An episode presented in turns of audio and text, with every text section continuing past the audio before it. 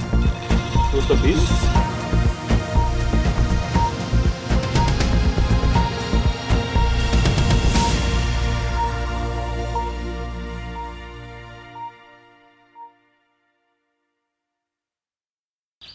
Ich begrüße euch.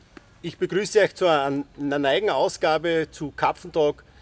Diesmal bin ich im Kärntnerland unterwegs mit einem quasi Nachbarn von mir aus der Steiermark.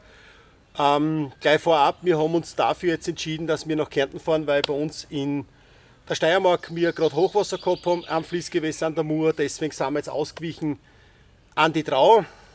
Schaut da leider nicht viel besser aus, aber wie gesagt, wir sind live am Wasser, ihr seid live mit uns am Wasser und ich bin heute zu Gast beim Thomas Schrempf. Hallo Thomas. Servus Hans, grüß dich. Danke für die Vorstellung, grüß euch miteinander.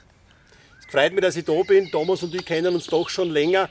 Äh, den einen oder anderen, was er vielleicht nicht bekannt ist. Thomas ist, äh, ja, kann man so vorab einmal sagen, äh, Europa, Großgewässer, Karpfenhunter und zusätzlich Fotograf, hauptberuflich Fotograf aber dazu soll der Thomas euch selber ein bisschen was erzählen. Thomas, woher kommst du, wie alt bist du? Ja, ich komme aus der scheinen Obersteiermark, speziell jetzt aus Irtning. Bin mittlerweile 41 Jahre alt, habe einen dreijährigen Sohn. Bin, wie du sagst, relativ viel um und um gekommen. Habe 2018 habe ich mein Gewerbe angemeldet habe vor der Gewerbeanmeldung in Graz unten Fotografie studiert auf der Fotoakademie. Habe dann die Masterklassen gemacht von der Fotoakademie. Mhm. Habe voriges Jahr, also Ende 2019, den Job geschmissen als stellvertretender Leiter im Qualitätsmanagement und fotografiere jetzt. Das sind zwei wunderbare Hobbys, was man miteinander verbinden kann: Karpfenangeln und Fotografieren. Und ja, mir sind scheine Bilder, was vielleicht dann noch eine Geschichte erzählen, einfach wichtig. Mhm, mh. Wie so ein 0815 Shot. Wie schaut das jetzt aus? Du sagst, das ist jetzt dein Hobby oder deine zwei Hobbys, die hast du jetzt zum Beruf gemacht. Hast du jetzt überhaupt noch ein Hobby? Ja, natürlich. Also, ich habe natürlich die Kamera immer mit, aber ich verkrampfe mich jetzt nicht, dass ich jetzt unbedingt irgendwas fotografieren muss. Für mich ist es nach wie vor ein Hobby.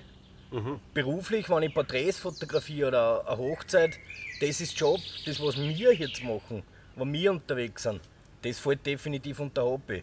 Mhm. Mhm. Wie gesagt, machen tue ich beides gern. Also ja, aber man sieht, du bist trotzdem, oder ich habe das jetzt doch auch mitgekriegt, die letzten paar Tage, wo wir jetzt da angeln waren, dass du eigentlich permanent mit der Kamera am Start bist und dass, dass du schon eine Freude dabei hast in der Fotografie. Alles, was man gern tut tut man automatisch und laufend. Mhm. Und gerade wir beim, beim Karpfenangeln, so wie es uns jetzt da geht, wir haben auch die Zeit. Ja. Wir haben Zeit, dass wir auf die Natur schauen, wir haben Zeit, dass wir uns auf irgendeine Lebewesen konzentrieren zum Fotografieren. Das gehört halt alles dazu. Ja. Und das sind, ja, ich, ich, ich finde es lässig einfach. Ja, das, du hast recht. Leider haben wir Zeit dafür, weil, wie gesagt, uns hat da das Wetter überhaupt nicht eingespielt. Wir sind am ersten Tag angekommen, es ist der Regen gekommen, es hat richtig massiv in ganz Kärnten geregnet. Das Wasser ist gestiegen, gestiegen, gestiegen, es ist total braun.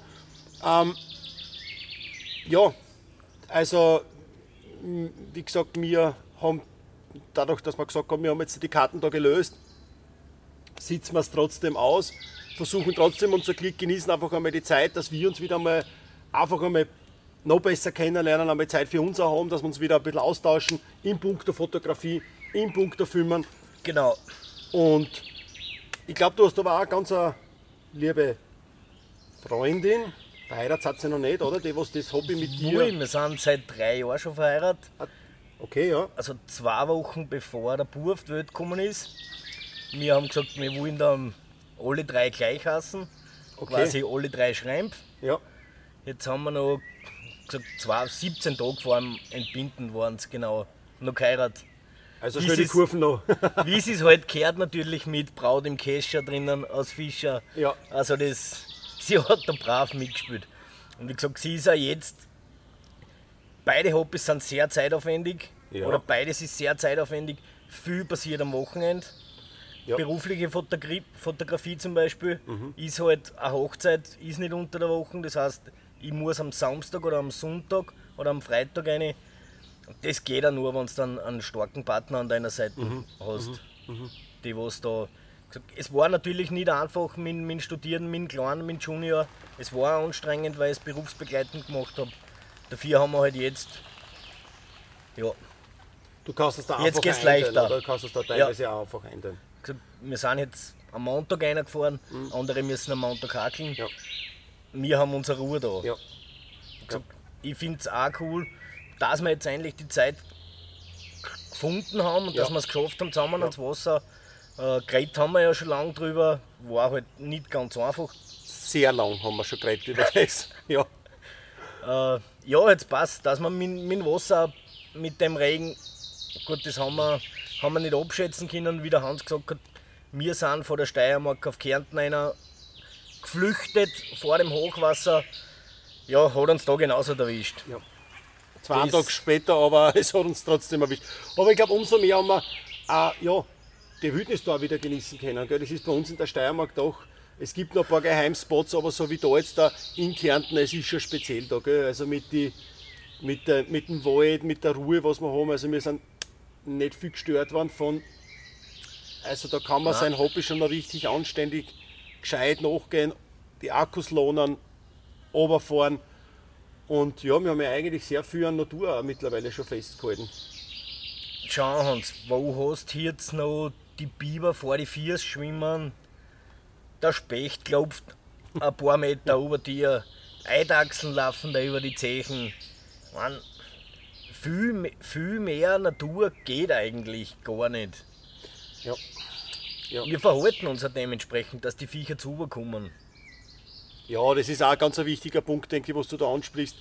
Wir haben uns wieder sehr geärgert da. Wir nehmen wieder weiters mehr Müll mit nach Hause, eigentlich da vor dem Platz da, weil der Platz ist recht zugänglich. Können da Luxusangeln praktizieren. Wir angeln beide vom Bus aus. Und ja, dementsprechend kannst du oder könnt ihr euch vorstellen, wie viel Müll das da liegt. Da haben wir relativ viel Haken am ersten Tag gefunden, Schlaufen, alles drum und dran. Und ja, wir fahren definitiv mit mehr Müll nach Hause, als was wir eigentlich ans Wasser mitgenommen haben. Ja, leider. Ich habe relativ viel bereist, wie du schon angesprochen hast. Es ist halt bei vielen öffentlichen Gewässern, was ich so erlebt habe in den letzten 15, 20 Jahren, sehr oft der Fall, dass die Plätze, wo es leicht zugänglich sind, halt furchtbar vermüllt sind. Wo Sag unsere Leute ein bisschen mal, wo, wo. Ein Beispiel zum Beispiel, also ich habe relativ früh angefangen, dass ich in, in Cassien befische.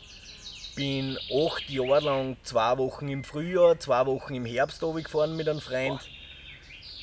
Also wir haben da wirklich viele Nächte verbracht dort. Mhm. Saustall zeitweise. Also mich wundert es nicht, dass die Regeln so verschärft worden sind, also da hat es ausgeschaut wie auf einem Müllplatz bei gewissen Plätzen. Gell? Ist das von Jahr zu Jahr schlimmer geworden? Nein, es ist eher platzabhängig gewesen, mhm. welchen Platz das du angefahren bist. Umso weiter du die Nordarm aufgekommen bist, umso mehr Dickicht hast hinter dir, umso leichter war es für die Leute, den Müll dort einfach zum Zurücktragen, 15 Meter hinter die mhm. Plätze. Und dort haben sie halt einfach was lassen. Schade, das haben wir in Kroatien erlebt. Einfach hinter die Plätze Müll. Ja, gesagt, du siehst viel auf Reisen. Was, was, wo warst du noch überall in Europa unterwegs, wenn ich fragen darf? Wir haben befischt in, in Balaton, wir haben befischt in Kroatien diverse Pay Lakes. Also ich komme aus der ja, komme aus der Cup-Szene. Ich habe früher relativ viel Bewerbe gefischt mhm. in, in Kroatien und in Österreich wir sind halt dann viel auf so, so Bewerbsteich unterwegs gewesen, wo mhm. sie irgendwann aus zeitlichen Gründen, äh, natürlich auch finanziellen Gründen, da steckt ja da ein ganz, ganz schöner Aufwand dahinter. Nicht nur Zeit, sondern auch Zeit Kohle. und auch kohletechnisch. Und dann habe ich gesagt, nein, das, das will ich nicht mehr, das ist nicht meine Angelei, ich will keinen Stress am Wasser haben. Mhm. Ich will meine Routen ausbringen, ich will mehr Ruhe haben oft, wie du gesagt hast, deine Akkus lohnen. Mhm.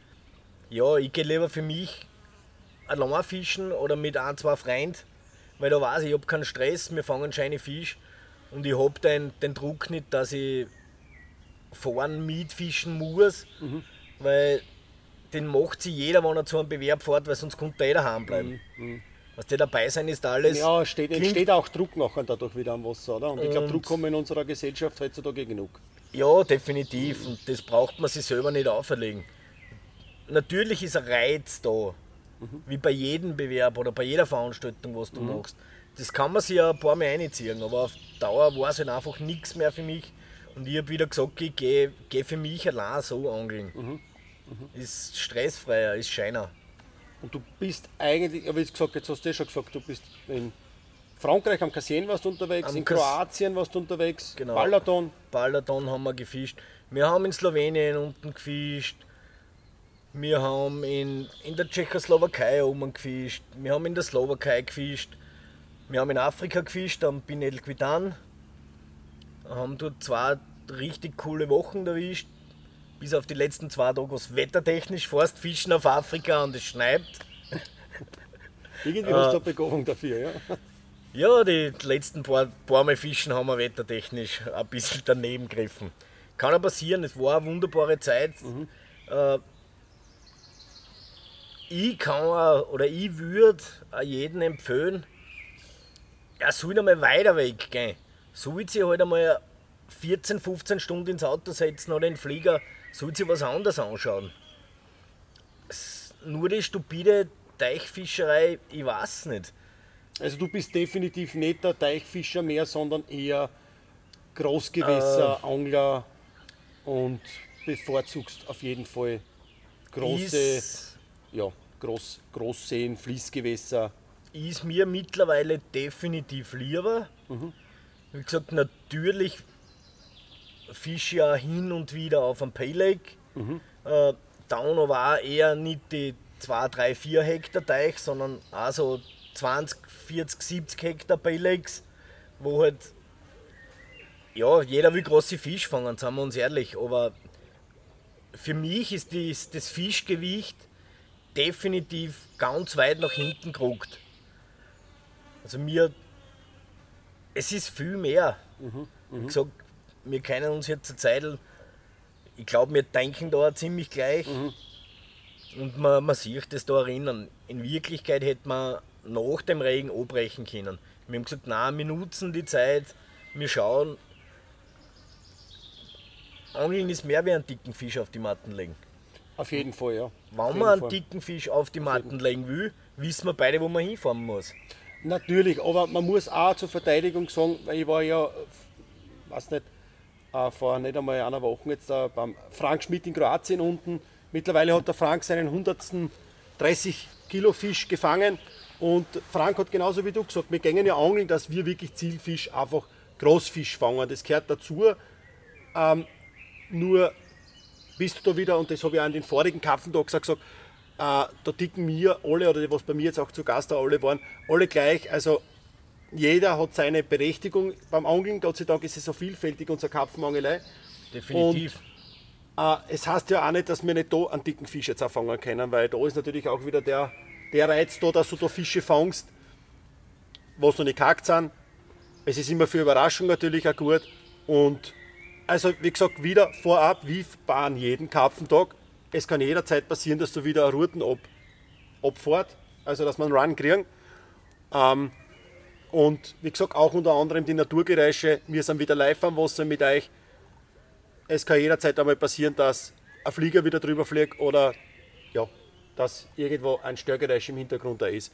Entschuldigung dafür, aber das müssen wir einfach im Kauf nehmen, weil wir euch, wie gesagt, oder ich euch da auch wieder live mitnehmen möchte. So, auf die wieder zurückzukommen, Thomas, jetzt habe ich wieder zu wenig gequatscht. Äh, hast du jetzt einmal von deinen von deinen Anglerreisen einmal abgesehen, äh, da hat die Frau, hat die Frau auch überall mitgespielt. Ist die natürlich wahrscheinlich auch öfters mit dir am Wasser, oder? Natürlich, also wir haben angefangen, wie der, wie der Junior so acht Monate alt war, haben wir das erste Mal mitgenommen, Reisegitterbett. Funktioniert so im Kleinkinderalter relativ leicht, wird ein bisschen schwieriger, so mit 1, 2, 3 Jahren. wenn die Kinder zum Laufen anfangen, weil du dann einfach aufpassen musst. Ja. Äh,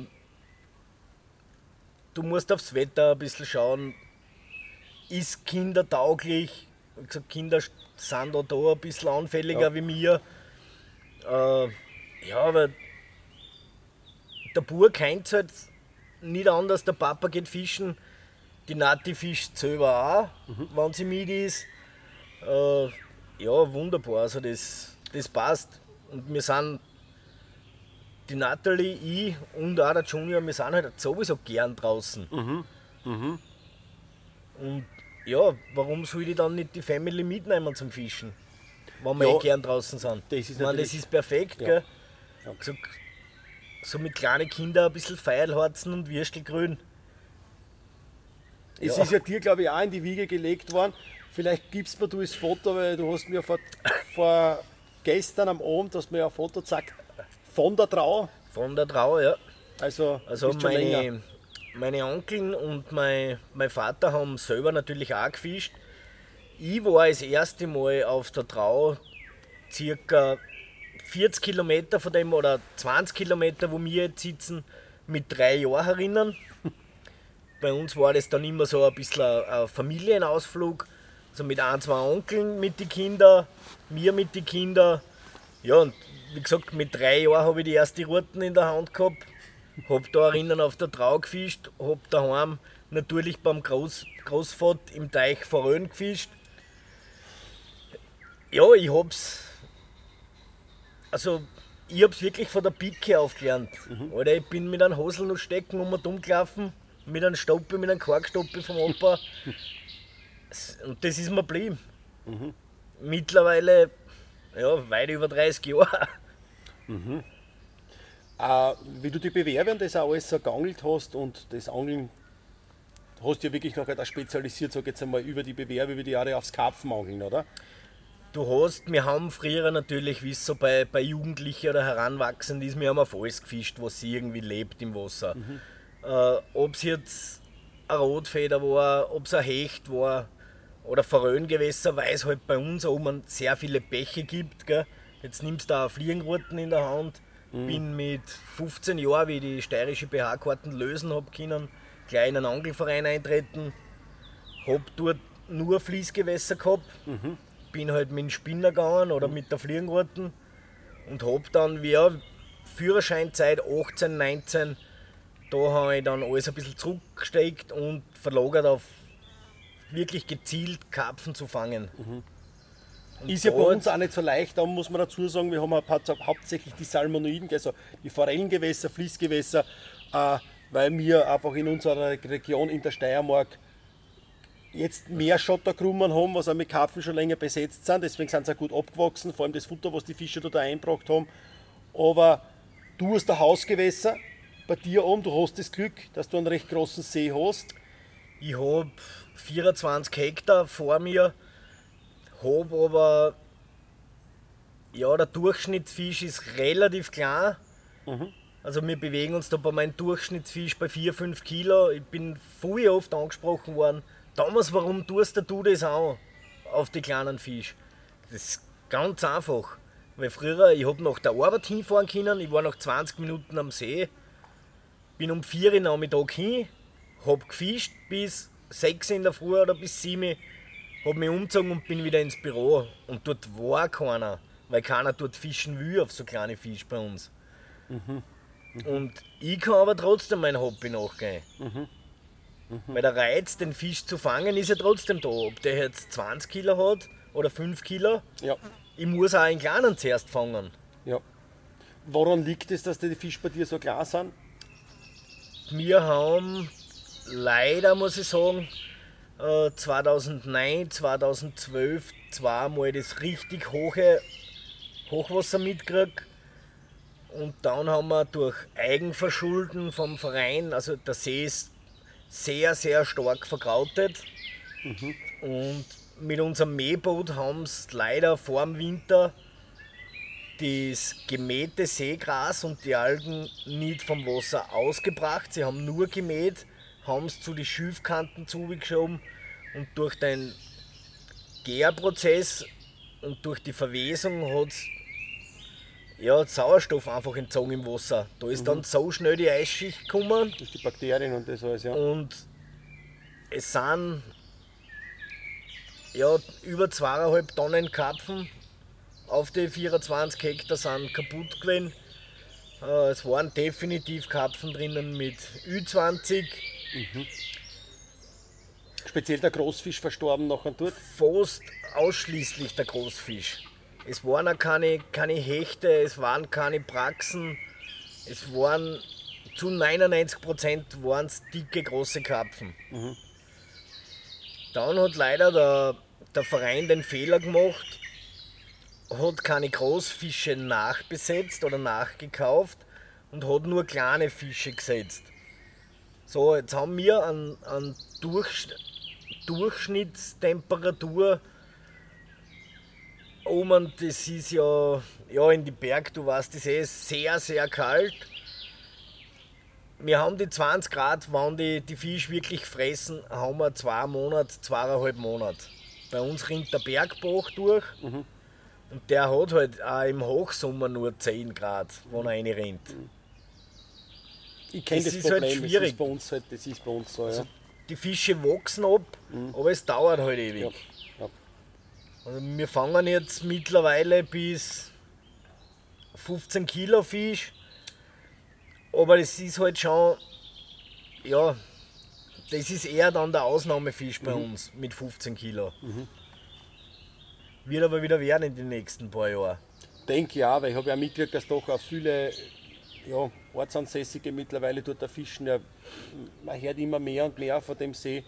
Und dadurch, dass er, glaube ich, sehr viel Grauder drinnen hat, ist auch noch sehr viel Naturnahrung drinnen.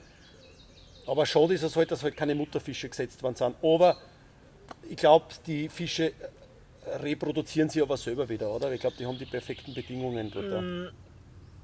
Da bin ich mir nicht sicher, Okay. dass dass es ein Eigen, Eigenaufkommen gibt. Äh, was wir aber definitiv gemacht haben vor zwei Jahren, da habe ich jetzt mittlerweile entforscht und so weit, dass wir dickere Fische gesetzt haben. Also Ü10 Kilo, 14 Kilo. Also wir haben geschaut, dass größere Fische reinkommen, weil es ja, wir können eh offen reden. Es ist natürlich für einen Verein, der was ein Gewässer bewirtschaftet, der will ja mit seinen Tageskarten ein bisschen einen Erlös wieder haben. Ähm, Ganz klar, ja. Und große Fische bringen halt ein bisschen mehr Leid, bringen ein bisschen mehr Tageskarten. Das ist definitiv so. Und es ist auch für Das uns gut. Wir haben, wir so. haben große Fische wieder drinnen und ich finde es super. ja.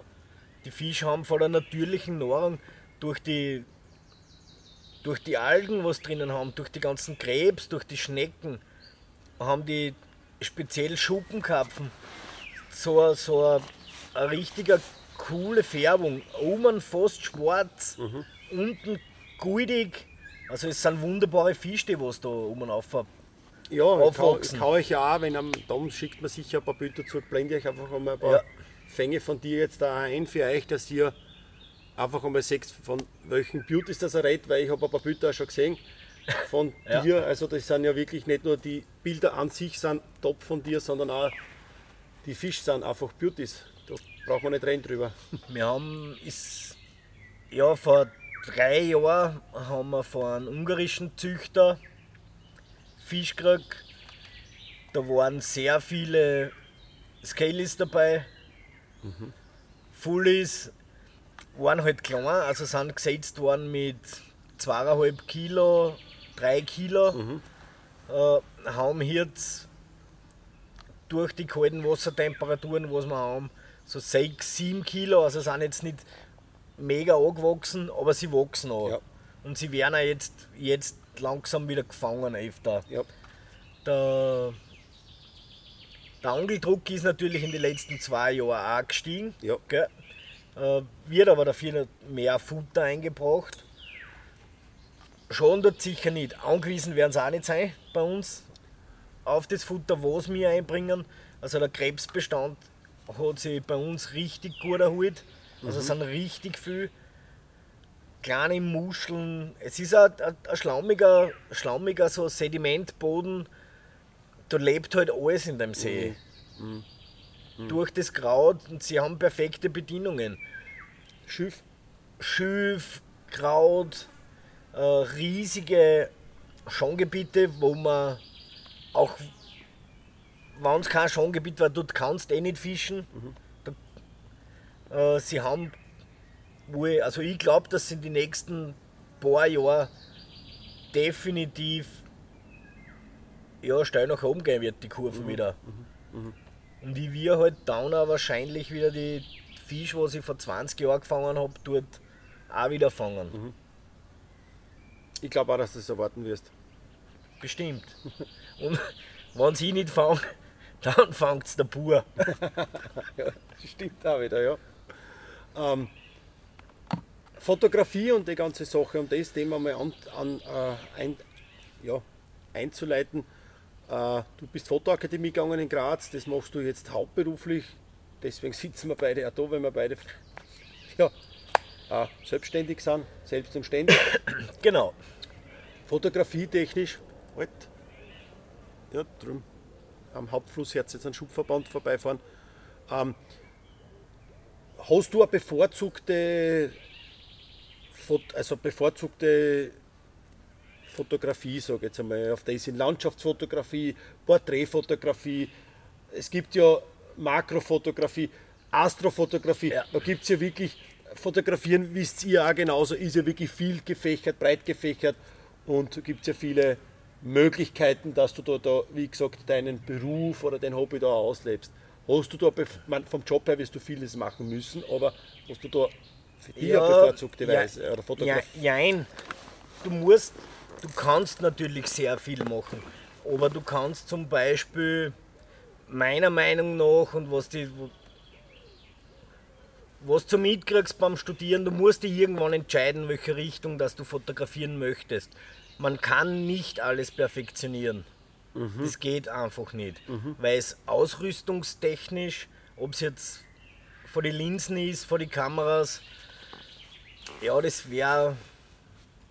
Ja, wie beim Sport, man kann einfach nicht jeden Sport machen. Man muss sich für irgendwas entscheiden.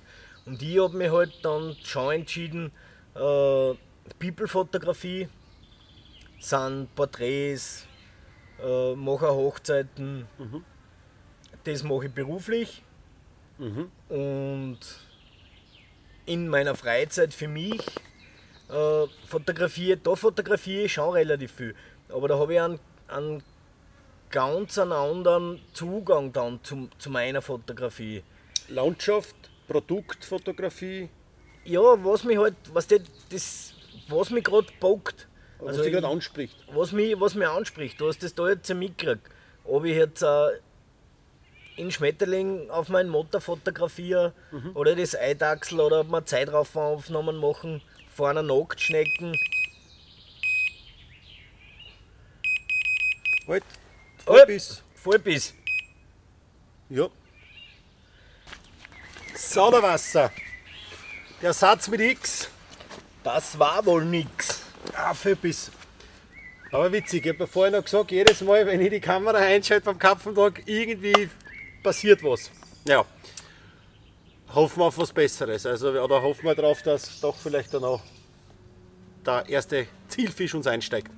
Ja, wir sind stehen geblieben bei People-Fotografie. People-Fotografie, also wie, wie gerade erwähnt, beruflich, eben Porträts, Hochzeiten, privat, was mich gerade so bockt. Äh, wir haben halt in der, in, der, in der Fotoakademie, das ist jetzt keine, keine rein technische Ausbildung, da ist es auch um das gegangen, was will man mit einem Bild ausdrücken, welche Geschichte will man erzählen. Ich habe früher eben fotografiert, mit Papa seiner analogen Spiegelreflex zum Beispiel. Äh, bin durch die Fotoakademie wieder auf den Geschmack auf das Analoge gekommen. Äh,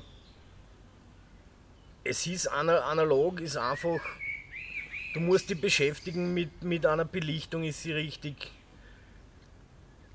Du siehst aber dann auch, wenn das, also ich entwickle meine Filme selber daheim und scanne die, also ich entwickle Farbfilm und Schwarz-Weiß-Film daheim. Du hast, das ist was ganz was anderes analog wie, wie digital, weil du entziehst das ein, beim Entstehen. Wenn du den Film in der Dunkelkammer oder in deinem dunklen Raum rein tust in die Dosen, wenn du mit den Chemikalien arbeitest, du tust halt was, dass das Bild entsteht. Mit der Spiegelreflex oder mit die, was wir jetzt fotografieren, mit den Spiegellosen. Ja, du druckst da und du kriegst, wenn du dich ein bisschen bemühst bei den Einstellungen, kriegst in Wirklichkeit fast ein fertiges Bild. Du brauchst nichts nicht mehr viel da, außer du machst da halt beim Porträt eine Beauty-Retusche oder irgendwas. Äh, Wie schaut das generell aus bei dir jetzt einmal nicht auf die analoge Fotografie, sondern auf die, sage jetzt einmal, moderne, heutzutage auf die moderne Fotografie einzugehen? Ist schon mal 50% ist einmal das Grundbild, Lichtsetzungen, äh, Bildschnitt, Bildschnitt. Und wie gesagt eben ist die richtige, ja, wie soll man sagen, als richtig, also mal zu, oder, oder gehen wir mal ganz zurück. Als allererstes ist einmal wichtig, das glaube ich hast du gestern auch zu mir gesagt, das kann man nicht lernen, man muss einmal das Bild, du musst das sehen zuerst einmal. Im Kopf musst du es zuerst sehen und dann richtest du quasi deine Kamera aus, was da du vorstellst, was du gern fotografieren möchtest. Und wie gesagt, das sind Sachen, das kannst du nicht lernen. Du kannst die Einstellungen lernen, du kannst die Technik lernen, mittlerweile sogar relativ leicht durch YouTube, durch die Tutorials. Aber ein Bildaufbau, ja, das hast du oder du hast es nicht, auf gut Deutsch gesagt.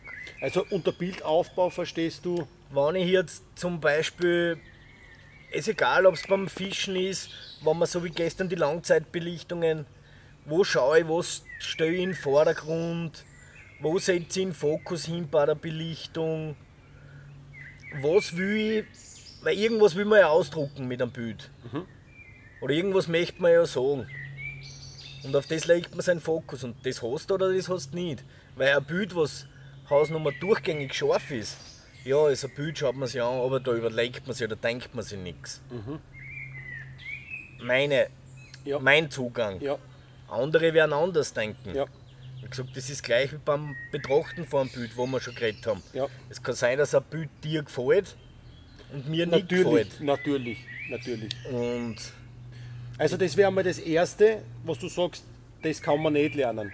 Nein. Was kann man oder was lernt man noch quasi so in der Fotoakademie oder in diversen anderen Studien? Also was man definitiv lernen kann, ist ein Belichtungsdreieck.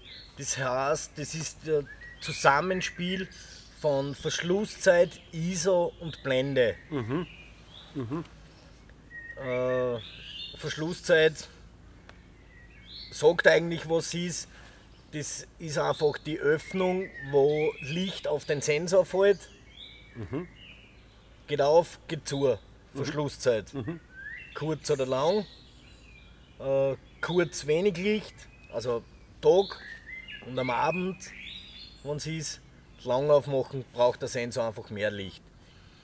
Blende, mit der Blende äh, bringst du deinen Schärfebereich zusammen. Zum Beispiel, wenn man jetzt von was gerade aktuell so beim Karpfenangeln oft diskutiert wird, äh, ist eine 50 mm Festbrennweite mit 1,8. Da bringst du halt, umso niedriger dass die, die Blende wird, umso ein scheines Bouquet bringst du zusammen. Bouquet heißt, Bouquet ist von Objektiv zu Objektiv verschieden. Das ist der Hintergrund. Es gibt Bouquets, die was kreisförmig wären.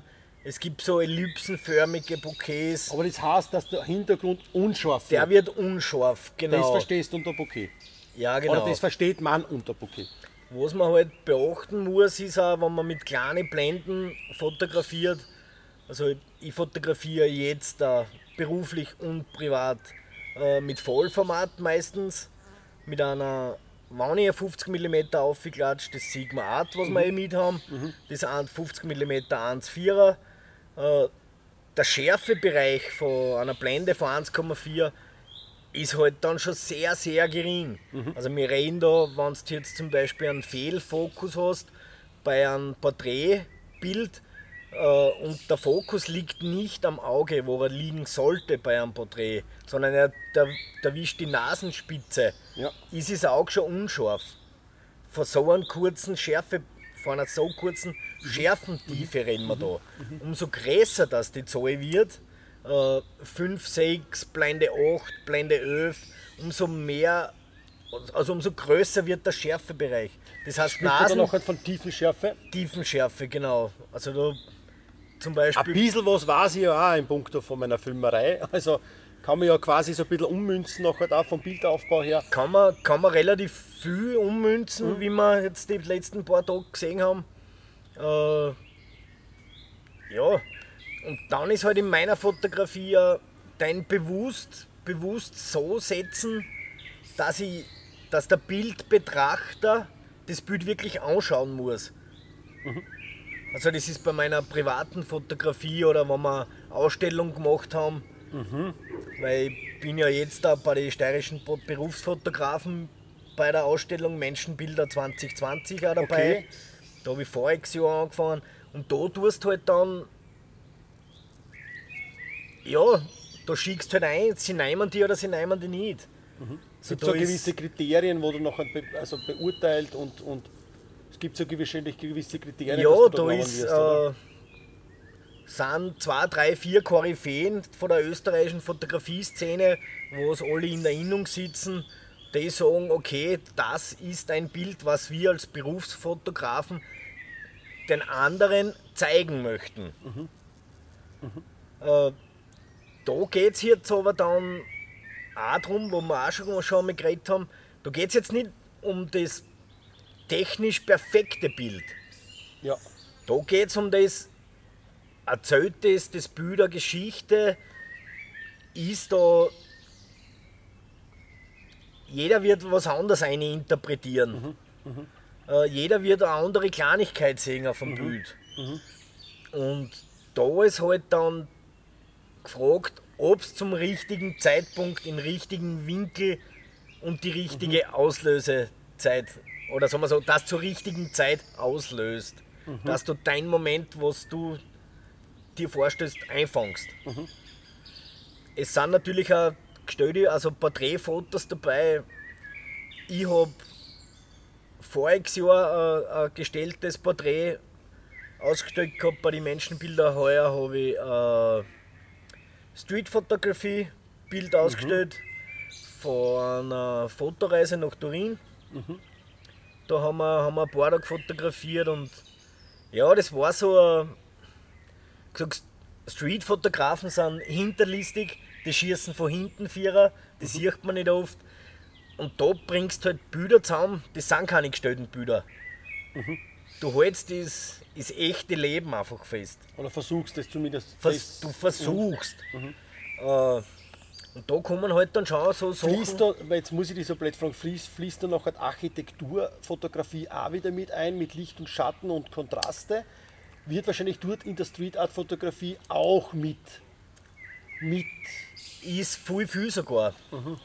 Also du, denke ich mir nämlich, ja. du kannst mit, mit Licht, wenn du zu Menschen in einen, in einen Schatten stößt oder mit Schlagschatten arbeitest, kannst un unglaublich coole Effekte erzielen. Äh, muss, man, muss man schauen, definitiv aufs Licht. Also generell sollte man sich ein bisschen überlegen, wann man fotografiert. Und du hast jetzt eh schon gesagt, Verschlusszeit, Blendengröße und der dritte Und Punkt wäre, ISO. ISO ist mittlerweile bei den neuen Kameras, sage ich, die letzten paar Jahre, gibt es fast kein Rauschen mehr. Weil du kannst das aufschrauben auf ISO 6000, ISO 12000, Sony-Kameras, äh, ISO wollte ich 25000 gerade sagen, habe ich schon gehört, für 25.000. äh, brauchst du natürlich in der, in der Nacht, wenn du fotografierst, musst den, die, den ISO einfach aufschrauben, dass du mit deinen Verschlusszeiten noch zukommst.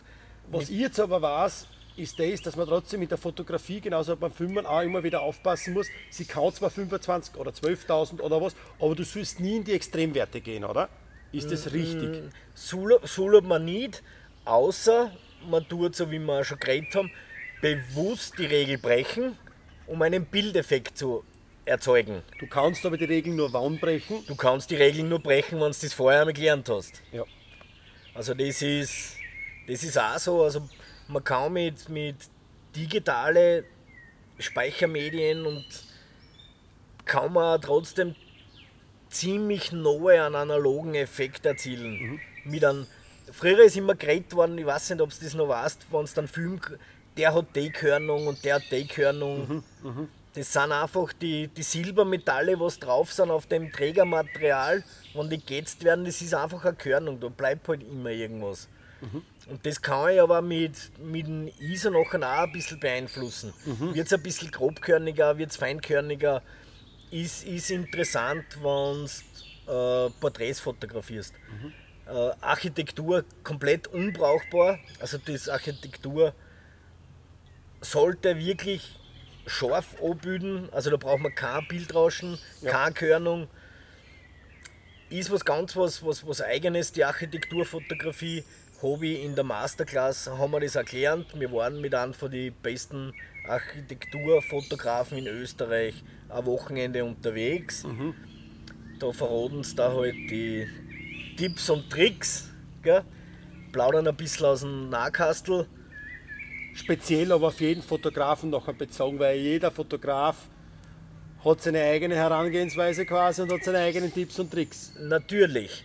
Äh, und es hat sich auch, also die Leute, die es da unterrichten in der Masterclass, sind halt alles Leute, die was irgendwo in Magazinen publiziert werden und die was in ihrem Fachgebiet äh, wirklich gut sind. Da haben wir gestern am auch- Also- gestern am Abend auch gequatscht. Also da gibt es spezielle, nenn einmal, kannst du spe spezieller benennen, die Fachmagazine. Ja, also wenn man jetzt hernimmt, also Bekannte haben im, im National Geographic publiziert, äh, Terramata, ein Freund von mir macht das für, für Servus TV, für Red Bull. Und wenn du mit solchen Leuten zusammenarbeitest, also da merkst du halt schnell einen Unterschied zwischen Fotografie und Knipserei. Und wir haben ja gestern auch dieses leidliche Thema noch gehabt, du bist, du gehst da sehr auf den Bildaufbau und was für eine Geschichte erzählt das Bild und was ist damit verbunden. Und es ist leider halt mittlerweile sehr traurig, dass es äh, Fotografen, selbsternannte Fotografen wie Sand am Meer gibt und ähm, dass er gewisse, bitte jetzt nicht abwertend über das, aber es sind halt einfach auch unter anderem gewisse wie soll ich das jetzt da sagen, ähm, wenn ich das jetzt so frei raussprechen kann, ähm, männlich oder weiblich in der Punkto Karpfenszene, es ist ein Wahnsinn, ich sehe sehr viel starke Bütter, es ist starke Angler, Großgewässer, starke Fische, starke Bütter einfach. Und dann siehst du aber oft Bütter mit einfach nur schönen Frauen, die was gut ausschauen und dann Karpfen halten. Und das ist irgendwie, glaube ich, auch sehr frustrierend für einen Fotografen, sich da mit harter Arbeit da aufzuarbeiten und oft braucht es nicht mehr als wie um Ja, Like-Zahlen und Sachen zu bekommen, was echt schade ist, muss ich echt sagen. Also ich verstehe das nachher und ich verstehe dann nachher Fotografen, dass das nachher schon ein bisschen, ja, wie, soll wie, wie, wie kann man das sagen, also demotivierend gesagt, da haben wir, haben wir gestern eine Zeit diskutiert. Äh, bei einem Viehspiel kann man in Wirklichkeit eh nicht viel falsch machen. Gell? Wenn du jetzt ein halbwegs eine Linsen hast, die Technik ist mittlerweile so weit, dass du mit 3, 4, 500 Euro Kameras richtig coole Büttel machen kannst. Gell? Ja. Wenn du dann ein bisschen Regler schiebst auf Lightroom, Photoshop oder Snapseed, was relativ beliebt ist, schaut das Bild auch relativ cool aus. Was halt als Fotograf oder was mir oft, was mir oft auffällt, ist, äh, das Bild ist in Wirklichkeit gar nicht cool, weil eben bei gewissen Sachen einfach wahrscheinlich anders schau, gell? Wie gesagt, das ist ein, ein Internetbüttel, schau, schaut er cool aus für, in, für Facebook, Instagram, aber als Fotograf hast du einfach einen, einen, einen anderen Zugang, glaube ich. Du siehst halt Sachen, wo du sagst, "Wow, das passt eigentlich gar nicht. Du Und probierst dich gerade jetzt ein bisschen auch um die ganze Frage von mir zum Momentum winden. Naja, ich bring's jetzt genau auf den Punkt. Ähm, Sex Sales, sage ich einmal. Ja, def also def definitiv. Also es sollte jetzt bitte nicht falsch verstehen. Jedes Mädel soll angeln. Jedes Mädel soll ihre Bilder machen. Äh, das ist halt, wenn du meine Fotos hernimmst oder, oder andere Fotos, da denke ich mir schon oft, Alter, das Bild ist in Wirklichkeit ein Full Roads, gell? aber da schauen halt, wie gesagt, Andere ein bisschen. Weiblichkeiten vor und das explodiert, das Bild. Gell? Da, Ja. da frage ich mich jetzt, äh, geht es jetzt wirklich noch um einen Fisch oder um das oder geht es einfach nur, ja, es ist ein Mädel drauf. Ja. Wie gesagt, wir haben, das, wir haben das gestern lang diskutiert.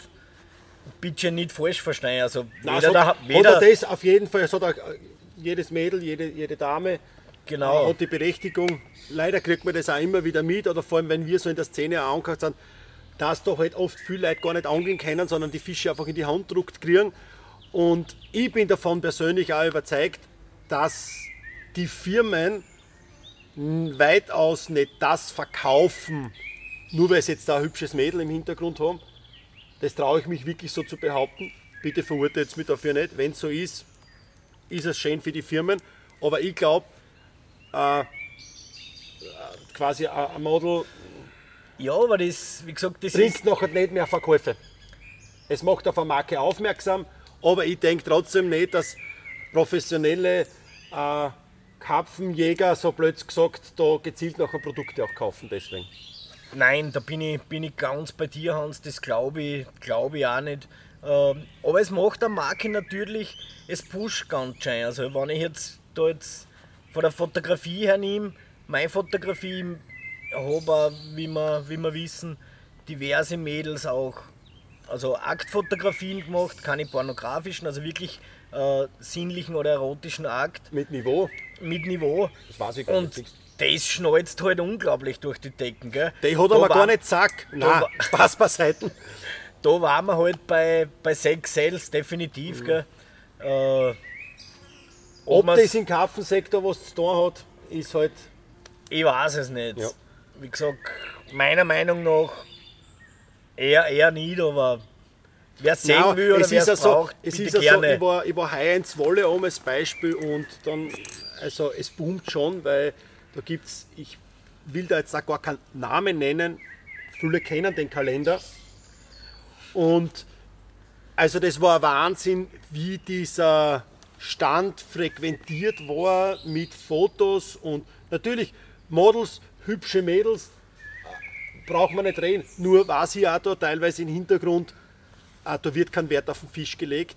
Ich will nicht wissen, wie viele Fische das da auch, äh, das ist 100% nachher nur Quälerei für ein Bild und für Profit.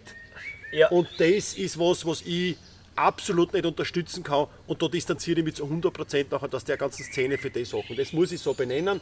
Das ist meine Meinung. Ähm, und deswegen nenne ich auch diesen Namen jetzt gar nicht von diesem Kalender, weil ich da gar keine Werbung machen möchte dafür. Punkto Quälenfisch haben wir gestern eher geredet. Man kann auch 20 Kilo Fisch zurücksetzen, auch nicht ein Bild. Äh, man muss nicht alles fotografieren. Also bitte, habe ich letzte Woche mit dem Frank Schmidt erlebt, der setzt da Fische mit 21, 25 Kilo einfach retour und macht nicht einmal ein Bild. Also ist sehr dekadent, aber wir haben jede Nacht zwei, drei von den Kategorien auch gefangen, oder der Frank hat die gefangen. Wie man immer so schön sagt, mit einer vollen Hosen lässt es leicht scheißen. Und weißt du, es ist. Es Man, ist man muss aber auch nicht jeden Fisch stressen für ein Büttel. Genau. Und da haben wir, wie der Thomas auch richtig gesagt, gleich einmal abgewogen, wie ist der Fisch bei den Wassertemperaturen Bananen? Ist er gut banaunt? Bloß da kann man gern ein Fischfoto machen. Und was ich sehr an den Frank geschätzt habe, er hebt die Fische gar nicht, sondern er macht es in der Matte und macht es wirklich wertschätzend zum Fisch gegenüber und setzt ihn schnell wieder retour. Dann war auch 28 Kilo Fisch dabei, da hast du schon gemerkt, den hat der Ritchie gefangen. Den Fisch geht es jetzt nicht gut. Zack, Fisch aufgestellt, drinnen gestanden für 20 Minuten im Wasser. Fisch immer mehr und mehr wieder aktiviert und dann hat er schön, ist er schön mit Kraft wieder weggeschwommen. Und das ist einfach auch wichtig, dass man das einfach auch ein bisschen behirnt. Ja, man kann ja in deinem Fall den Fisch auch so fotografieren, wo er im Wasser ist. Man muss den nicht irgendwo hinzahlen, weil da eine, eine coole Kulisse ist und den Fisch fotografieren. Das Witzige ist das, dass das jetzt der, du bist jetzt einmal vierter oder einmal fünfter Gast und du bist jetzt der dritte, was das anspricht. Du Ganz bist jetzt der dritte, was das ganz anspricht. einfach, Und, also ich, das- und meine Entschuldigung, dass ich dich dann unterbrich. Und die Gäste von mir haben sie da nicht absprechen können, weil die teilweise auch, wo man noch dazukommen will, kommen werden, in verschiedenen Teams angeln und auch aufgeteilt sind. Von Niederösterreich, von Wien, von Kärnten bis nach Grazien jetzt oben. Ihr habt euch nicht absprechen können, aber jetzt ist es das dritte Mal in drei. Also das ist echt interessant. Also, wie gesagt, ich schaue natürlich auch, wie es passt, dass ich, dass, ich, dass ich ein cooles Foto machen kann. Aber ich schaue halt dann wirklich in der rund um meinen Angelplatz da. Und im Vorhinein, so wie wir Und schon im, gesagt haben, im Vorhinein, da hinten, ich weiß nicht, ich glaube, ihr seht ja den Ausschnitt da, oder? ist schon aufgelegt. Natürlich wird man nass, natürlich steigt man da im Schlamm und in die Steine umeinander, aber du nimmst den Fisch eigentlich nicht im Gewässer. Nein, er bleibt immer drinnen. ja. Ähm, und man macht sich im Vorhinein schon mal Genau. vorher Gedanken. Überlegen wir vorher schon, wenn ich beim, beim Roten ausbringe oder so, Alter, wo konnte ich, wo konnte ich dann, wenn ich einen Fisch habe, wo konnte ich den fotografieren, äh, ohne dass ich den Fisch um und umpackeln muss. Wie gesagt, ich habe das, ja, ich, da ich viel um umkomme oder um umgekommen bin, habe ich es natürlich am mitgekriegt, gell, dass der Fisch irgendwo hintragen wird. Ja, Nur für das Top-Bild nur für das Top-Bild. oder für die Top-Videosequenz. Aber brauche ich nicht, möchte ich nicht. Also bitte Leidels, bereitet euch, schaut vorher, wo fotografiert ihr einen Fisch, bereitet euch vorher vielleicht schon ein bisschen einmal vor mit Opackmatten, dass das Video, dass, dass es Stativ steht und und und. Viele machen das für euch, das Lobby. Lobby mal, ich bin auch nicht mehr der Freund vom Sackeln, vom Ewigen und das alles sicher hin und wieder braucht einmal ein Fisch ein bisschen Zeit, dass man einmal im Sack wieder aufrichtet, dass er wegschwimmt und nicht ausschupft, dass er im Endeffekt langsam qualvoll stirbt, sondern dass man da ein bisschen auch schaut. Und man soll einfach vorbereiten. Also Vorbereitung ist definitiv sehr wichtig. Ich meine, du hast du hast es da gesehen, du hast es angefilmt. Äh, normal habe ich eine Kamera mit am Wasser und zwei, drei Objektive. Hab, hab mein Stativ, das wird einfach gleich hergekriegt. Ja. Äh, es wird der Matten hergekriegt, es werden die Kescher hergekriegt. Äh, und es wird vorher geschaut. Also wenn ich, wenn ich den Fisch habe, traue trau ich wetten, dass der in ja, fünf Minuten wahrscheinlich, dass der wieder draußen ist und ich habe meine Bilder im Kosten. Also Und ich du brauche bist- den nicht Du bist, da, sackeln. du bist da einer, was ich schon gesehen habe, jetzt, dass du, du hast, der Tom hat immer zwei Kescher mit. Ich habe noch meinen dritten sogar, also wir sind zu zweit da mit drei Kescher. Einer liegt da drüben, einer liegt da links von uns, also quasi da bei den Routen aus. Also du weißt nicht, wir dürfen nur zwei Routen in Kärnten angeln. Ja, genau. Landesgesetz ist so. Aber du weißt jetzt nicht, legst du auch Routen links oder rechts von der Halbinsel, wo wir jetzt sind. Und somit hast du zwei Kescher mit. Ja, wie gesagt, Naja, das hab habe ich nicht oft gesehen. Also ich- die machen das zwar immer so, wenn wir am Start sind, aber ist sehr interessant, dass du das auch ich, so praktizierst. wir, haben, wir haben ja drüber geredet, zu einem, zu einem Kescher, äh, zu einem mitnehmen, sage ich, pass auf Hans, ich habe eher zwei im, im Auto, weil es kann natürlich was kaputt werden. Fluss ist halt ein bisschen, ist der Arme falsch reingefahren, Hochwasser, Stein erwischt, Kescherarm ist gebrochen, ja, Du steigst, man steigt drauf, wobei unsere neigen Kescher halten das aus, weil das ist mir früher passiert. Auf das haben wir Gott sei Dank auch schon mittlerweile geschaut, dass unsere Kescher da von meiner Sponsorfirma halten. Ähm, und da wäre ja gleich beim nächsten Thema, das wir da jetzt einleiten. Du bist ja auch unter anderem bei Firmen gesponsert, Fieldtester und unter Vertrag. Ja, genau. Also ich habe äh, Reach Monkey seit voriges Jahr. Ist sicher Vertrag. ein Begriff. Bin also viel oder einige von euch werden mich wahrscheinlich draußen in Fösen, Fösendorfer schon getroffen haben auf der Cup Austria. Ja, bin da durch einen guten Freund eigentlich, der hat da ein wenig geschaut, äh, was ich so produziere. Da ist es auch gegangen um Fotografie. Äh, der hat mir das eigentlich so ein bisschen den Weg geebnet da zu, zu Rich Monkey. Und ja, Bist du aufgrund von der Fotografie dort reingerutscht, kann man sagen. Oder sind die aufmerksam worden genau, aufgrund also von deiner sie- Fotografie? Ja, genau. Also das, das ist mir auch gesagt worden, hey, sau coole Bilder. Äh, ich bin auch natürlich viel draußen, wie du, wie du weißt. Ja. Also ich bin nicht der typische, ich gehe schnell am Freitag oder Samstag eine Nacht. Also ich bin regelmäßig draußen, äh, versuche unter der Woche auch regelmäßig ans Wasser zu kommen. Hab natürlich seit voriges seit ich den Job geschmissen habe, äh, mehr Zeit gehabt wie andere. Ja. Also ich fisch durch das ganze Jahr. Ich habe im, im Jänner, Jänner auf der Mur Fisch gefahren, ich habe im Februar auf der Mur Fisch gefahren. Ich bin halt wirklich viel draußen, fotografiere viel und ja, die Bilder sind anscheinend nicht so schlecht, dass mir eben Rich Monkey gefragt hat. Und ich bin auch voriges Jahr dann schon im Gespräch gewesen mit dem Thomas von der Beitfabrik. Äh, wir haben stundenlang telefoniert, haben uns dann einmal getroffen, relativ gut passt und hab dann auch in Futtersponsor von der Beitfabrik und da muss ich sagen, das ist halt richtig cool. Gell? Äh, mit den zwei Sponsoren deckst du so viel an. Gell? Und das ist kein Problem für die Sponsoren an sich jetzt auch, dass du da überschneidend. Nein, ist komplett, also das, wir haben keine Produktüberschneidung, also das eine ist wirklich ein, ein Futtersponsor. Also der unterstützt mir alles was Futter, Boilies, Pellets, Liquids, Pop-Ups. Also ihr habt wirklich da, das ist wirklich ein, ein richtig breit gefächertes Sortiment, was ich jetzt ja auch gesehen habe. Ich glaube, es gibt von Futter her, Gibt so ziemlich alles. Du kannst da, also er bedient auch den, den Matchbereich. ja, gell, äh, mit Futter. Ja, auch je- als Angler musst du sagen, wenn du so eine Möglichkeit hast oder so eine Möglichkeit kriegst, muss man ja heutzutage sagen, äh, das ist super geil. Lässig ist also, wenn du dann mit dem Produzenten zusammenarbeiten kannst. Weißt du, und da kommt man vielleicht da ein bisschen was. Wir kriegen zum Beispiel, du hast die, die Sackel gesehen, er produziert gerade eine eigene Kugel, die gibt es nicht am Markt, die sind overakkumiert, da steht Test drauf, wir kriegen die Testprodukte, wir können da mitarbeiten, wir können da sagen, hey, vielleicht, oder ich würde, man entscheiden dort dann eh das ganze Team, weil jeder Angler hat vielleicht ein bisschen einen anderen Dings und natürlich der Thomas als, als Chef hat das letzte Wort. und bei vielen Teamanglern, Genau. viele Köche verderben im Brei, jeder hat seine eigene Ansicht.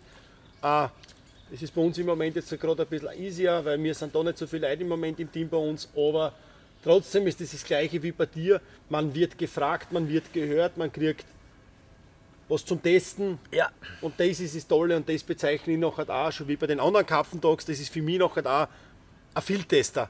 Und jetzt nicht ein Teamangler, weil ein Teamangler ist der, der was ja. Fotos macht, ein bisschen Video produziert und ein bisschen ein Futter kriegt, jetzt zum Beispiel in puncto Beiz. Aber ein Fieldtest ist jemand, der was auch Einfluss nimmt in, die genau, ganzen, der was in diesen ganzen Prozess. kann. Genau. Und das, das ist schon super lässig, muss ich sagen. Und wie gesagt, die Produktpalette von Rich Monkey, wir haben gestern eher mal ein wenig geschaut. Äh, ja, es ist halt auch, wenn du Sehr die, breit gefächert. wenn's die Möglichkeit hast, ist, ja, auf gut Deutsch, du bist blöd, wenn du sowas nicht annimmst. Ihr produziert jetzt da keine Rollen, Routen. Nein, das nicht. Also wir haben alles, was äh, Kochgeschirr, wie viel von euch wissen, das komplette Enddeckel. Also ich glaube, Rich Monkey hat mit dem Rich Monkey hat angefangen mit einem Toaster und einem Kübel. Toast und Kübel. Toaster und Kiebel war es. Äh, mittlerweile haben es vom Boilie Crusher über die Chopper, über die Neigen Z, was sehr, was sehr viel Aufregung gegeben hat, zwecks der neuen Form. Ja, sie haben alles. Campingtoiletten, Ich, Licht, elektronisch ganz stark, Ja. äh, Powerbanks, Multilights, Was, was ich gesehen habe, ist es sehr innovativ, was ihr macht da. Also es ist, ich glaube, ist ja, was ich jetzt weiß, auch unter anderem eine englische Firma. Ja, Und da genau. gibt es ja mittlerweile sehr große andere Firmen, Konzerne. Und Rich Monkey ist aber auch eine Firma, was jetzt versucht, trotzdem irgendwo in der Karpfenszene noch ein bisschen eine eigene Nische und einen eigenen Weg zu gehen und so Nischenprodukte zu finden. Ja, Oder produziert Nischenprodukte. def definitiv. Ich meine, bei kannst du eh nicht aus, wenn wir uns ehrlich sind, du kannst kein, kein Vorfach neu erfinden oder kein, kein Hocken neu erfinden. Äh, Gewisse Firmen halt- versuchen es immer wieder, aber Was halt zum Beispiel, also wenn ich mir die, die Qualität anschaue von die Bivi-Lights, du hast den Regen mitgekriegt, die steht seit Montag da in deinem Fußschild, Ja. da fällt ja nichts. Gell? Äh, Die Powerbank ist, ist mega. Der Crusher, du hast ihn jetzt da, da durch gedruckt an Ja. Kugeln zum, zum Ja. Crushen. Ist halt in der Größe, auch die Boilies ja, Cuttertrommel. oder Genau, die, die meine ich jetzt, die Karte, den Crusher. Ich meine, freilich kann man von. Wir haben auch früher Kaffeemühlen oder Eiscrusher genommen, so kleine. Ja. Gell, aber wenn ich eine Handvoll Kugeln reinkriege und die Crush, da habe ich 5 Kilo in 2-3 Minuten durchdruckt, gell? wo ich für die anderen einen halben Tag brauche. Ja. Und dann ist, wenn du der Pech hast, das hin. Ja, Das Ding halt halt. ja. Äh, Campingtoiletten haben uns viel, viel belächelt, zum Beispiel, wie sie es vorgestellt haben. Äh, waren auf der Messe am Samstagnachmittag ausverkauft. Ja. Äh, sie machen Ich wirklich denke, es Sachen. ist ein ganz, ein ganz ein großer, ein großer Bereich, vor allem jetzt da in Kärnten, äh, weil alles Naturschutzgebiet ist und speziell auch in der Bootsangelei ist ja, das definitiv. ein ganz, ein ganz, ein ganz ein tolles Tool für das, dass man ja, auch umweltbewusst sein Geschäft verrichten kann. Ja, und dann das nächste ist natürlich, äh, hallo Mädels, wenn wir euch mitnehmen, taugt jedem Mädel, wenn es ein Campingklo hat. Und Ein eigenes. ein eigenes. Ja, Ihr kennt nicht- das alle, die Dixie-Klos. Alle kennt das. Ah, ist im Sommer bei der Temperatur nicht cool. Nicht einmal im Winter. ja, Ja, also sie haben echt, echt coole Produkte. Äh, und es ist eine Firma, wo es nicht stein bleibt. Also mit, mit Jay, das ist der Produktmensch in England drüben. Da kommen halt, sie schauen immer weiter. ja, ja, Also Stillstand ist Rückschritt. ja. Und das versuchen die halt, ja, sie wollen das nicht. Es Ja. gibt diverse Firmen, die was einfach irgendwo stehen geblieben sind. Man sieht aber eh, wie weit das die jetzt gekommen sind, beziehungsweise wie lange das schon Mhm. wieder weg sind. Du kannst ja auf einem Produkt nicht aus, ausrosten, meiner Meinung nach. Und Nein, weil es sofort kopiert auch wird. Wenn das erfolgreich ist, wird ja, kopiert. genau. Und da ist das jetzt auch bei uns zum Beispiel so, bei meiner Firma, also bei Radical oder bei Zepco, wo, wo du jetzt gesagt hast, ah, Vorfachmaterialien, die kann man ja mal neu erfinden. Es, aber, was wir jetzt gemacht haben, und auf das bin ich irrsinnig stolz, wir lassen unser Vorfachmaterial 100% in Deutschland produzieren. Und das ist wieder so ein, ein Schritt nach vorne auch wieder von Ja. uns, von der Firma, in puncto Verpackung. Wir Ja, schauen, die dass es- Verpackung ist auch cool. dass Jetzt. es eine Papierverpackung ist. Ja. Natürlich, wenn es einmal nass wird, fängt es zum Hinwehren an, zum Aufgewinnen an, aber es ist eine Naturverpackung und wir lassen in Deutschland produzieren. Und das sind auch halt wieder solche Punkte, wo man wieder einen Schritt auch, das kann ich noch untermalen, es ist bei unserer Firma genauso. Stillstand ist nicht Rückschritt, für mich Stillstand tot und wo Reibung ist, ist auch Entwicklung. Das war bei mir früher in meinem Job so, in den Teamverhältnissen und genauso finde ich das, ist es auch ganz wichtig, auch bei so Großfirmen oder großen Konzernen, dass man da auch immer weitergeht und auch bewusst in die Zukunft ein bisschen schaut, was Gott sei Dank mittlerweile immer mehr und mehr Firmen auch aufgreifen, dass ein bisschen auf Umweltbewusstsein Ja, also- gesetzt wird. das, das war von, von euch definitiv ein, ein saucooler Zug mit den Verpackungen, weil jeder weiß von uns, wenn er jetzt, du kaufst ja nicht ein Ruin, Vorfachmaterial oder ein Schachtel oder ein Plastikpackel, du gehst ins Geschäft und kaufst Zähne. Äh, mit den Verpackungen, ich habe mir das da jetzt angeschaut, äh, das ist schon lässig mit dem Karton. Und auch wenn er nass, wenn er nass wird und kaputt wird, du wirst ihn ja eh nicht aufgehalten, die Verpackung ewig. Und zur Not, zur Not wenn du ein bisschen einen Griller mit hast, kannst du es auch noch zum Anzünden nehmen. Siehst du, das habe ich gar Das- nicht gedacht. Siehst? Dein, dein Karton mit dem Plastik ist halt, ja, du zahlst halt wieder mehr Plastikmüll mit haben. Also das ist, das ist echt eine coole Geschichte, muss ich sagen. Ich denke auch, dass da, glaube ich, viele Firmen in Zukunft auch aufgreifen äh, und angreifen werden, dass da uns, dass wir da mal vor, vorgegangen sind auch ein bisschen. Es werden auch bei uns andere Sachen noch kommen. Wir sind auch gerade dabei, dass wir, das kann ich im Vorhinein jetzt auch schon sagen, dass wir unsere Boilies-Verpackungen in quasi mehr und mehr Eco-Verpackungen bringen werden und auch versuchen in die Richtung zu gehen, weil wir sind ein Plastic Planet und das ist halt recht schwierig. Schau, das, das, das finde ich zum Beispiel beim, beim Thomas auch cool bei der Beitfabrik. Äh, wenn ich so wie mir angeln, du hast das auch gesehen, natürlich kann man Kilo sackeln oder zwei Kilo sackeln und du hast 100 Sackeln mit.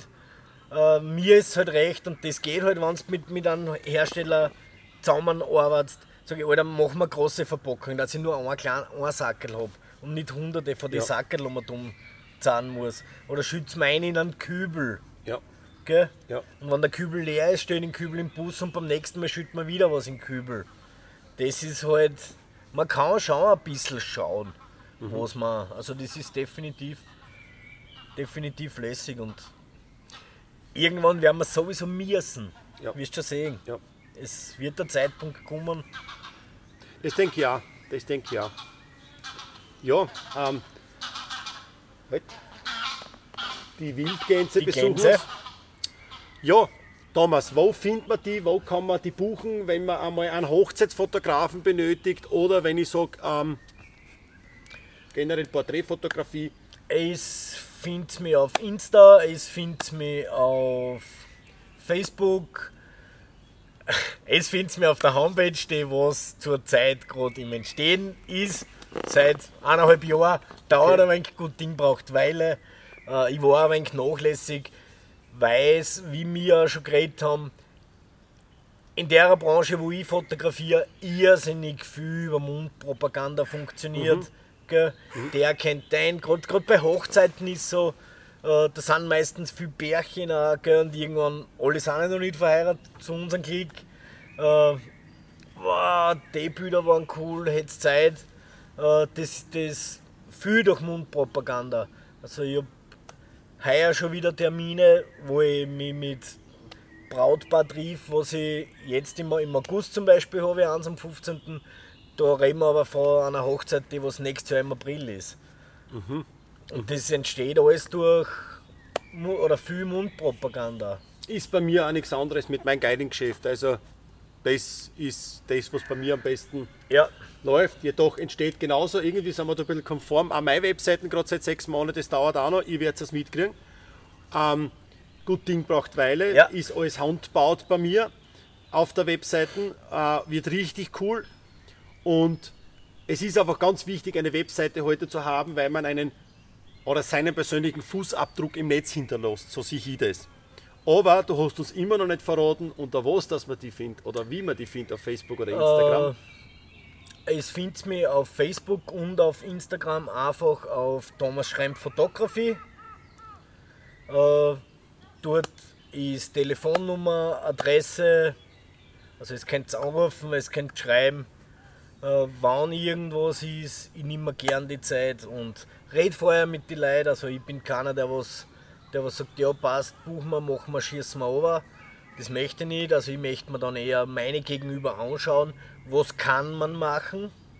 Weil eins ist auch klar, das haben wir, haben wir gestern schon mal angesprochen, äh, gewisse Sachen kann man halt einfach, was du in, in die Medien, was du jetzt so vorgeschlagen kriegst, in Printmagazinen, äh, ja, geht einfach nicht.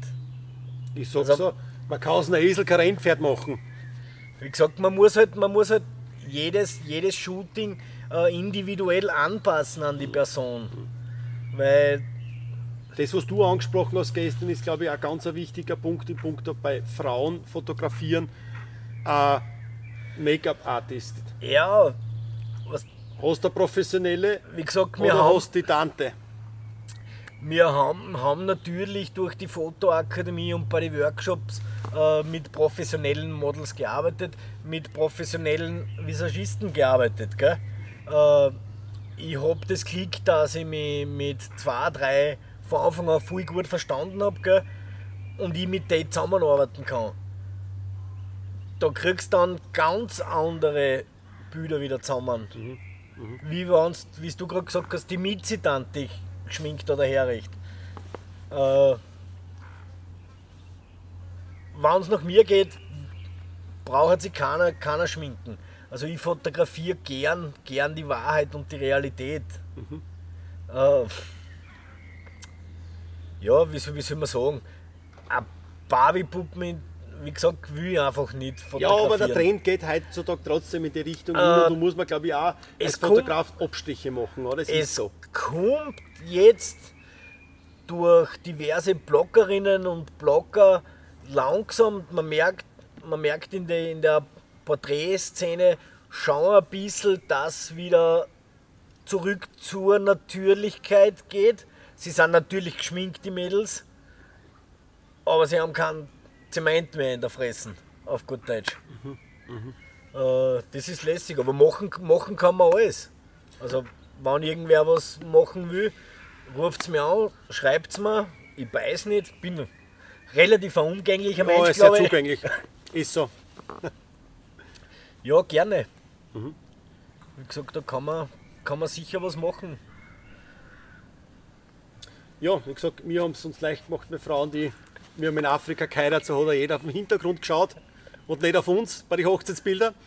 Aber wie gesagt, ich glaube, du bist der richtige Mauer. Schaut einfach einmal rein auf Instagram, schaut beim Tom vorbei, dann seht ihr einmal, was er macht, ob euch das liegt oder ob beim Fotogra Fotogra das Fotografieren von ihm euch liegt.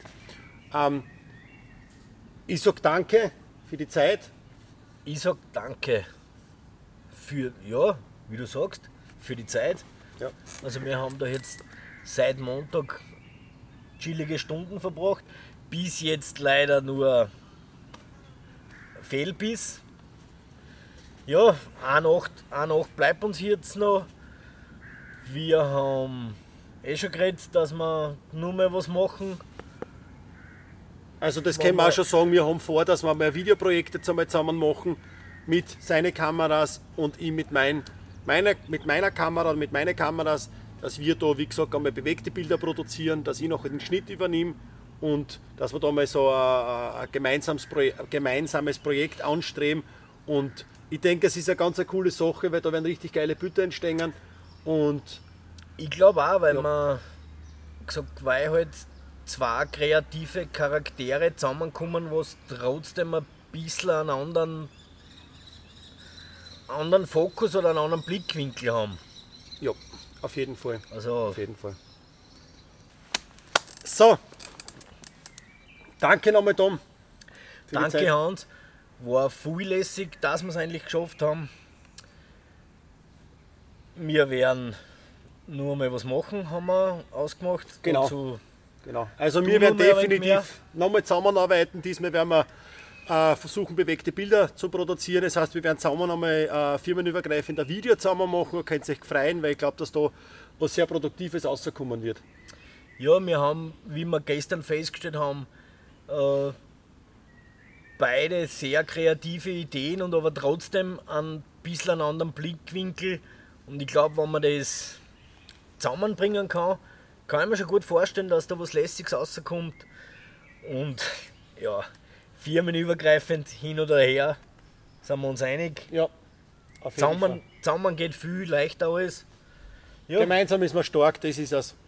Vor allem, wenn man den richtigen oder besser gesagt den gleichen Nenner hat und beide den gleichen Weg geht. Ja, dann ist völlig, völlig scheißegal, ob wir zwei Firmen haben. Wenn, ja. wenn uns das Angeln zusammen taugt, warum soll man nicht zusammen auch was machen? Ja. ja. Also. Und wie gesagt, ähm, bei Interessen bitte einfach melden beim Tom. Sehr gerne. Er ist sehr zugänglich, ihr könnt euch da sicher mit ihm zusammenquatschen, vor allem Hochzeitsfotografie, Porträtfotografie oder auch Produktfotografie, wie auch immer. Er ist da sehr aufgeschlossen und ich sage nochmal Dankeschön fürs Interview. Bitte gerne, danke für die Einladung. Und ihr seht mich definitiv beim nächsten Interview, weil für mich geht es jetzt da weiter. Ich sage schon mal Danke fürs Zuschauen und wie mein Schlussplädoyer immer so schön klingt. In diesem Sinne Alles Gute, euer Hans. Bis zum nächsten Video.